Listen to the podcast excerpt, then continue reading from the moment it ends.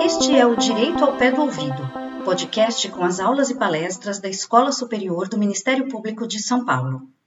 Neste episódio, você poderá aprender um pouco mais sobre o contrato de aprendizagem, assunto debatido na segunda mesa do webinar A Aprendizagem como Forma de Combate ao Trabalho Infantil, realizado no dia 8 de abril de 2021 pela escola, em parceria com o Ministério Público de São Paulo, com a Justiça do Trabalho e com o Ministério Público do Trabalho. As exposições foram feitas por Ana Elisa Alves Brito Segatti e Bernardo Leôncio Moura Coelho, procuradores do trabalho do MPT Segunda Região. A mediação ficou a cargo de Renata Rivite, promotora de justiça, coordenadora do Centro de Apoio Operacional da Infância do Ministério Público de São Paulo. Venha para a aula de hoje.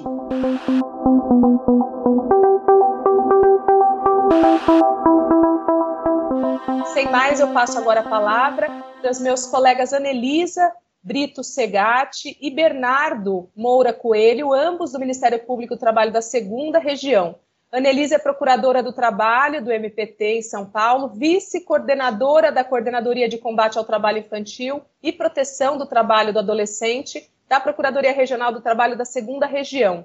Ela é especialista em Direito Constitucional pela Escola Superior de Direito Constitucional e Bernardo Leôncio Coelho, procurador do trabalho, mestre em Direito Constitucional pela Universidade Federal de Minas Gerais. Ele é o coordenador regional da Cor de Infância, Conalise no IPA da, da Procuradoria Regional do Trabalho da Segunda Região e representante regional da Ouvidoria Geral do MPT. Vocês estão com a palavra. Inicialmente, eu gostaria de compartilhar o mesmo sentimento externado pelo Dr. João Batista com relação a mais de 300 mil mortos pelo coronavírus no Brasil. Isto, eu acho que, como trabalho infantil, é um fato inadmissível a morte de tantas pessoas e que não tem sido feito para prevenir esses fatos. Muito triste. Eu gostaria de agradecer primeiro aos nossos parceiros do projeto Aprendiz Paulista, que é uma comunhão de entidades que visa incrementar e implementar a aprendizagem profissional no estado de São Paulo. E faço esse agradecimento na pessoa da doutora Renata Rivite, a nossa mediadora nesse nosso primeiro evento e grande incentivadora deste, deste grupo. Nesse tópico, eu vou falar sobre os fundamentos gerais da aprendizagem profissional e a doutora Anelisa vai abordar a questão do cumprimento alternativo da cota de aprendizagem. A aprendizagem profissional não é algo novo que existe no Brasil. A aprendizagem profissional existe desde a década de 1940, mas ela foi remodelada e atualizada no ano de 2000 pela Lei 10.097. Ou seja, esse novo modelo de aprendizagem já está em vigor há mais de 20 anos. E essa aprendizagem, ela nada mais é do que a preservação de uma geração para outra do conhecimento daquele ofício, da, daquela função. Isso a gente consegue ver desde as corporações de ofício. Mas só que hoje a aprendizagem ela passou a ser uma necessidade para acesso aos postos de trabalho, pois o desenvolvimento tecnológico exige dos trabalhadores a detenção da mais variada formação profissional. A gente pode ver hoje, por exemplo, na União Europeia, a União Europeia hoje trabalha com o conceito de aprendizagem ao longo da vida. Quer dizer, é, não apenas quando você consegue acessar um emprego. Como a tecnologia ela muda muito, hoje a pessoa precisa se capacitar para acessar novas tecnologias. Ele não pode ficar parado numa função. Eu digo, no tempo, no século passado, o telex. Você saber um telex, mexer com um telex, era um diferencial para você acessar uma profissão num banco. Hoje, o Telex não existe mais. Quer dizer, essa pessoa que se especializou apenas em Telex ficou sem emprego. Então, há uma necessidade constante de atualização dos conhecimentos. E isso é o que a formação profissional faz. Ela é o começo deste tratamento, o começo de um estudo.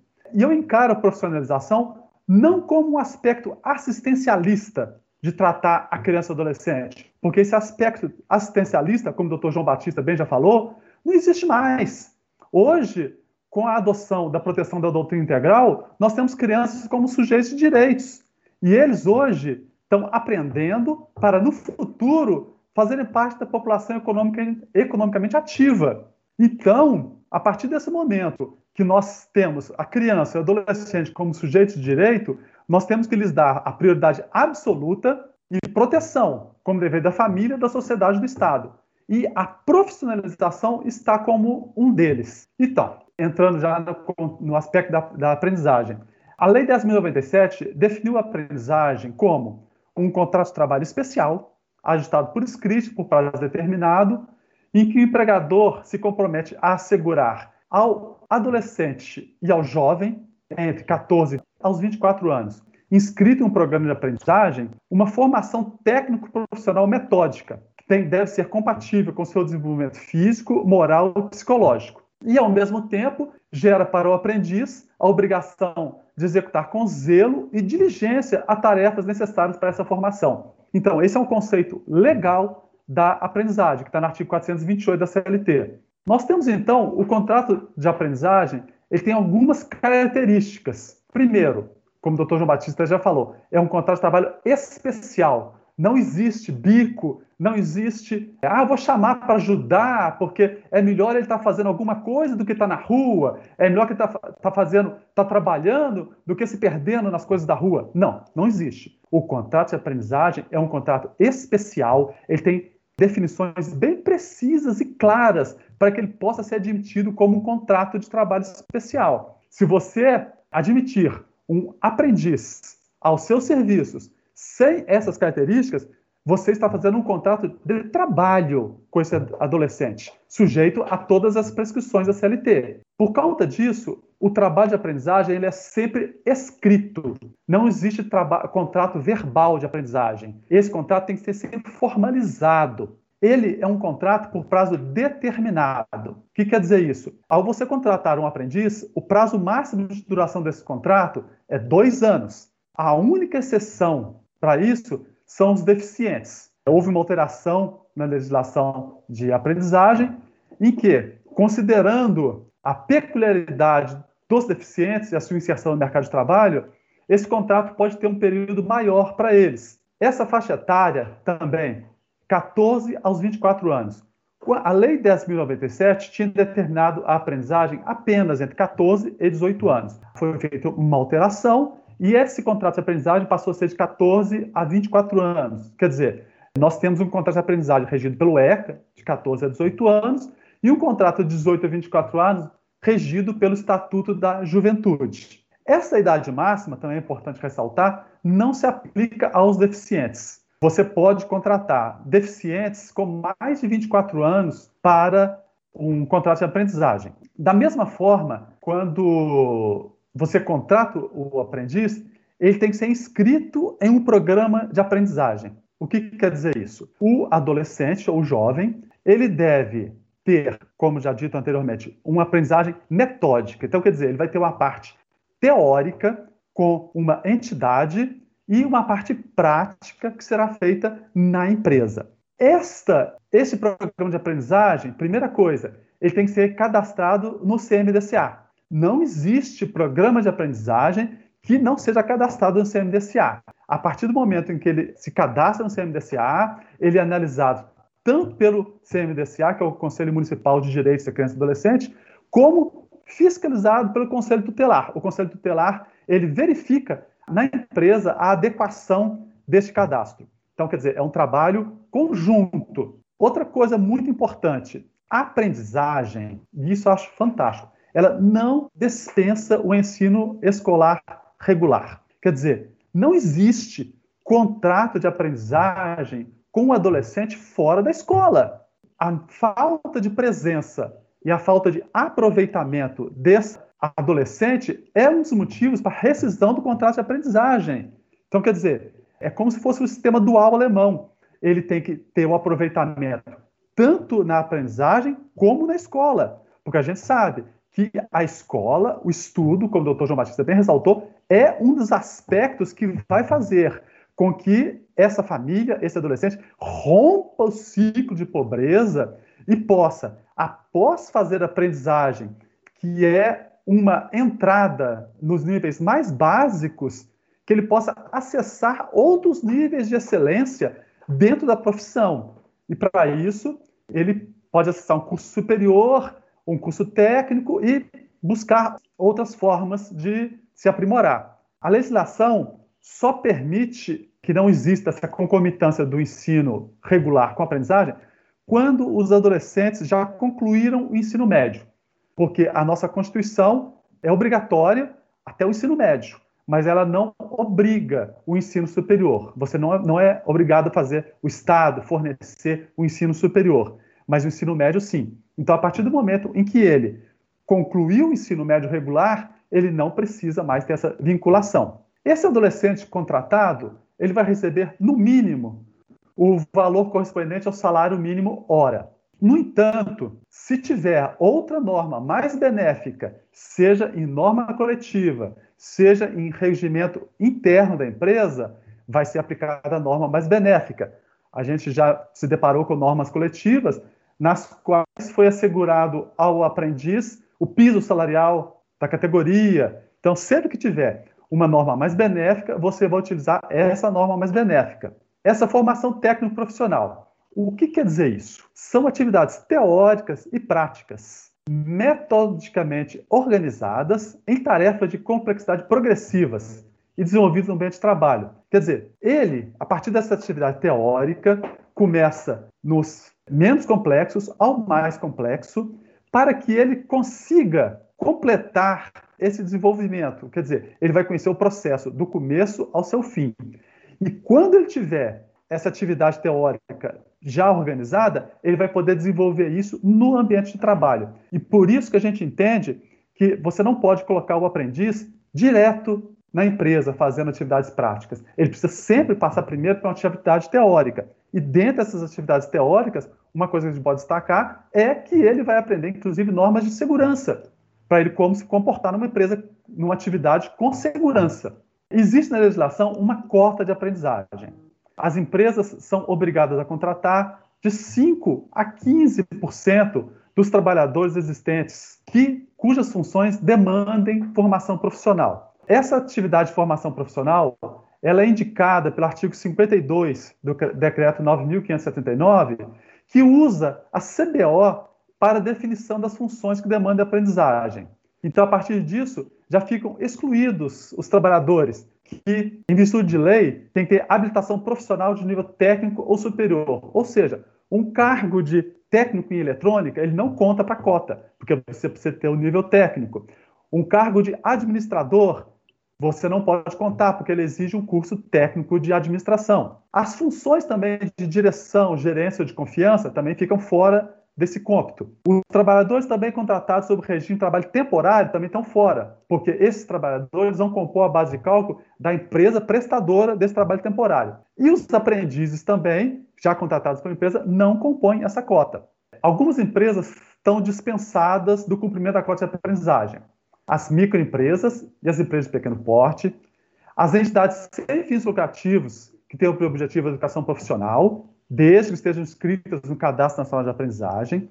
Então, essas duas então, não precisam cumprir a cota. A formação profissional ela é fornecida prioritariamente pelo Sistema S, Senai, Senac, Senar, Senat, Sescop. E, não havendo esses cursos por essas escolas, ele será feito pelas escolas técnicas, pelas entidades sem fins lucrativas e pelas entidades de prática desportiva. Aqui é bom de esclarecer que essa questão do sistema S é muito interessante, que as empresas, quando elas já pagam por esse curso, mensalmente elas pagam um determinado valor para o sistema S, para o sistema S gerir isso. Hoje nós temos um sistema S muito voltado para cursos técnicos, cursos superiores, mas a, a função, quando eles foram criados na década de 40, foi para fornecer a aprendizagem.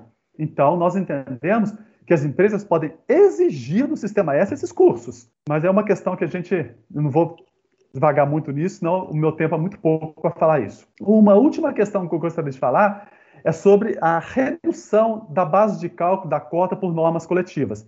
Nós temos encontrado muito disso no Ministério Público do Trabalho, que os sindicatos eles fazem norma coletiva, reduzindo, tirando funções que a lei não retira do cálculo da cota.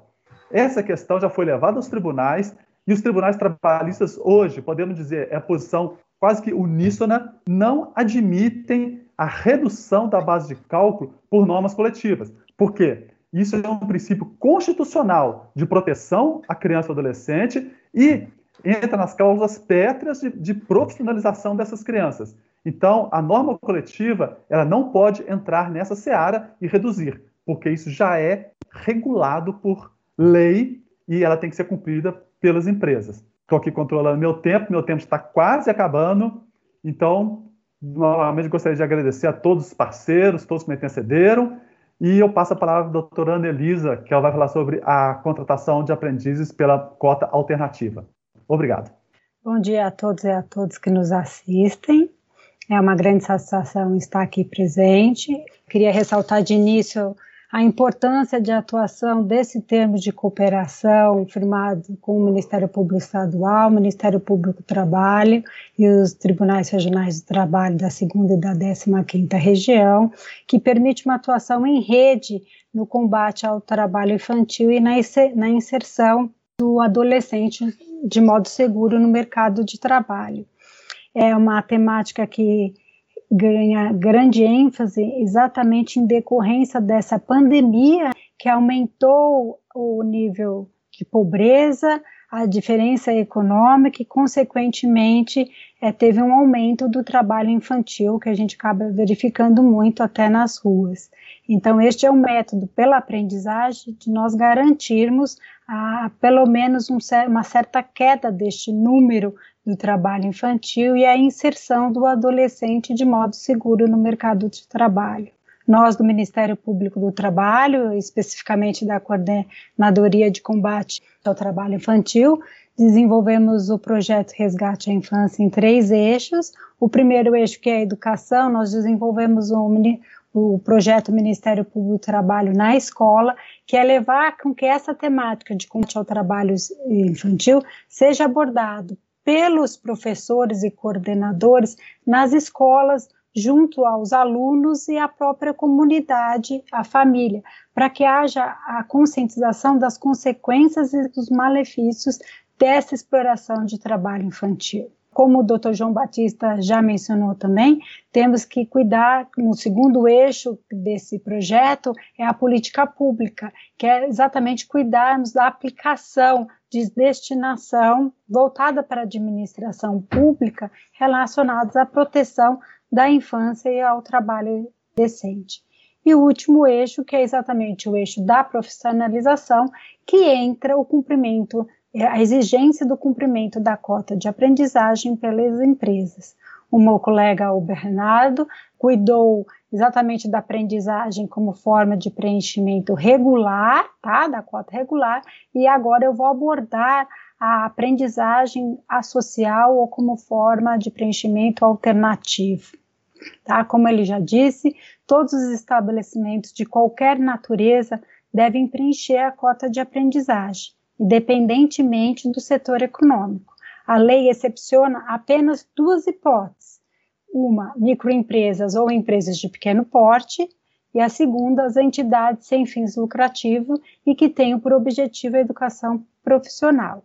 Todas as demais eh, empresas ou estabelecimentos devem cumprir a cota de aprendizagem, seja igreja, entidade com fins filantrópicos, cartórios, condomínios, associações, certo? Só que alguma, alguns estabelecimentos, algumas empresas apresentam determinadas peculiaridades no desenvolvimento de atividades práticas, quer porque possuem embaraços nas atividades, como atividades insalubres ou locais perigosos também.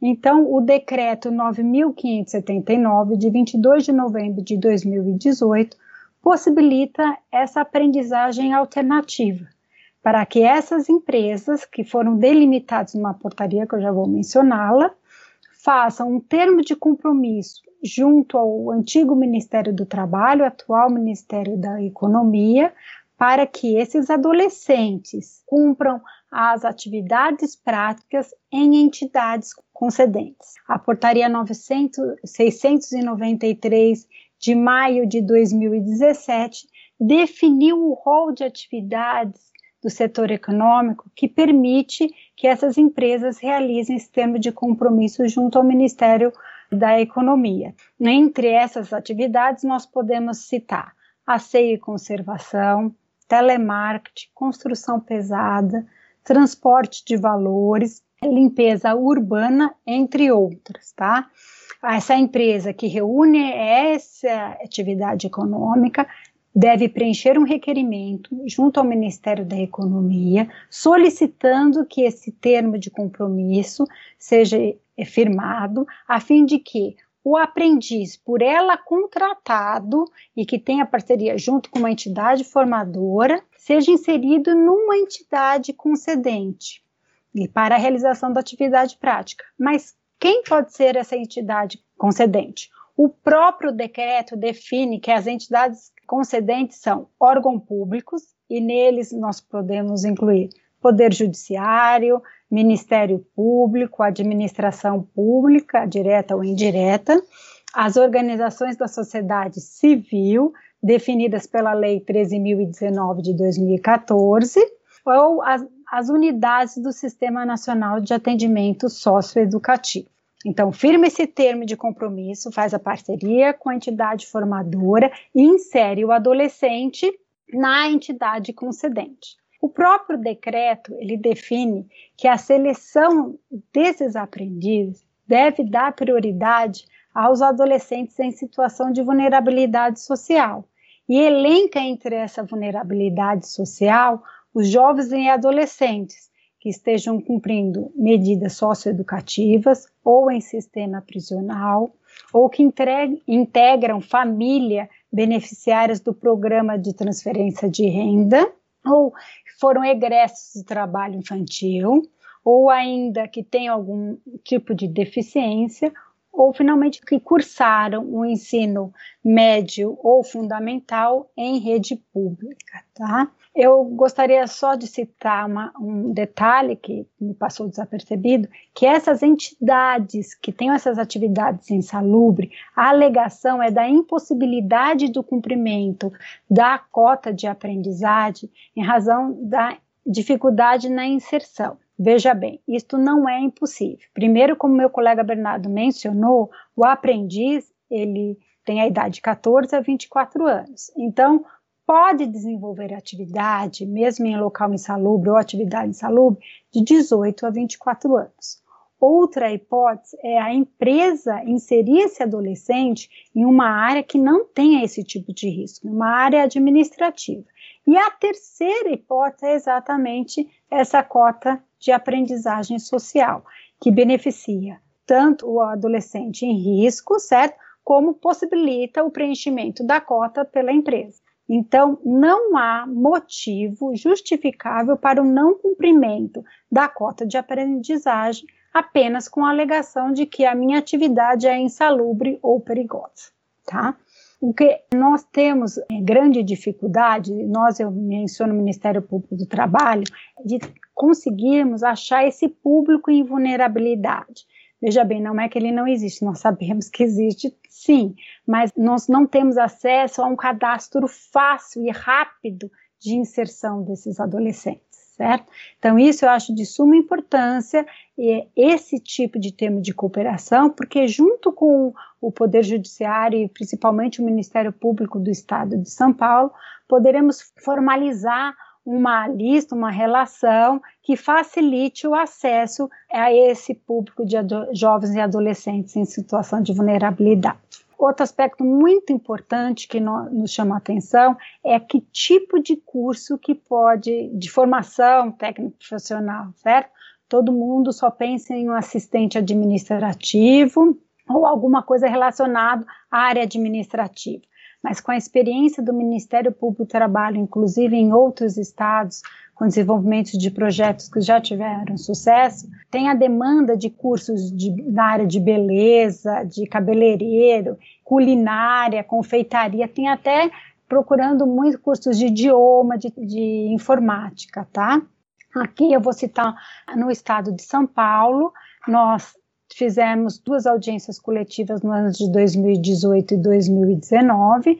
Nos anos, no ano de 2018, com empresas que cumprem a cota regular para inserção dos aprendizes.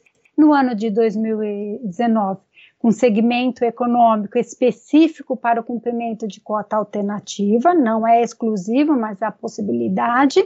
Junto com o Ministério da Economia, foi feita uma fiscalização indireta. Várias empresas firmaram termo de compromisso e outras não firmaram. Nós iniciamos as investigações e, infelizmente, fomos surpreendidos pela pandemia, o que não paralisou os trabalhos, mas, digamos assim, tornou-se um ritmo mais devagar, né, mais, mais lento para o desenvolvimento dos nossos trabalhos. Mas temos diversas experiências em outros estados, como no Rio Grande do Norte, Paraná, Rio de Janeiro e Distrito Federal, certo? Inclusive com o desenvolvimento da aprendizagem alternativa em sistema de socioeducativo. E eu gostaria aqui de citar brevemente, que o meu, meu tempo já está se esgotando, da experiência que teve no Distrito Federal, desenvolvido pela atual coordenadora nacional, doutora Ana Maria, do Ministério Público do Trabalho, em que ela desenvolveu já é, aprendizagem alternativa com três turmas no Distrito Federal e observou certas peculiaridades que nós temos que avançar para o desenvolvimento em todos os estados. Então, exemplo, nós temos que verificar o tempo médio da medida de internação no estado para que seja compatibilizado com o tempo da duração da aprendizagem, do curso de aprendizagem o ambiente do sistema da unidade, do centro de internação, da Fundação Casa, tem que ter estrutura, tem que ser compatível para o desenvolvimento deste curso. Temos que verificar qual é o tipo de curso de formação técnico-profissional que atrai o interesse desses adolescentes. Não adianta você oferecer estética se eles querem informática, oferecer informática se eles estão com uma ideia de mecânica. Então a gente tem que fazer um estudo prévio do público. Esse público, dada o grau né, de vulnerabilidade, nós não podemos reunir na mesma sala de aula, digamos assim, no mesmo curso, adolescentes que estão em conflitos. Deve ter uma harmonia para isso. Tem que ter também o um engajamento da família para que não haja uma evasão deste curso e para que ele atinja o objetivo, certo?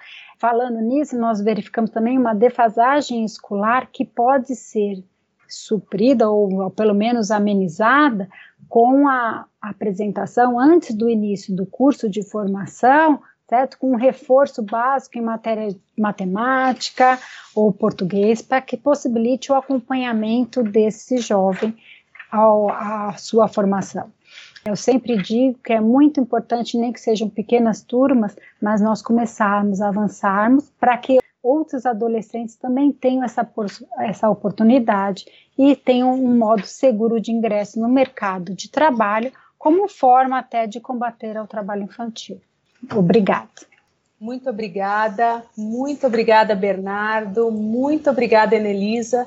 Mais uma, duas falas que se complementaram em cima dessa, desse grande instituto e fantástico instrumento de inclusão social que é a, a aprendizagem.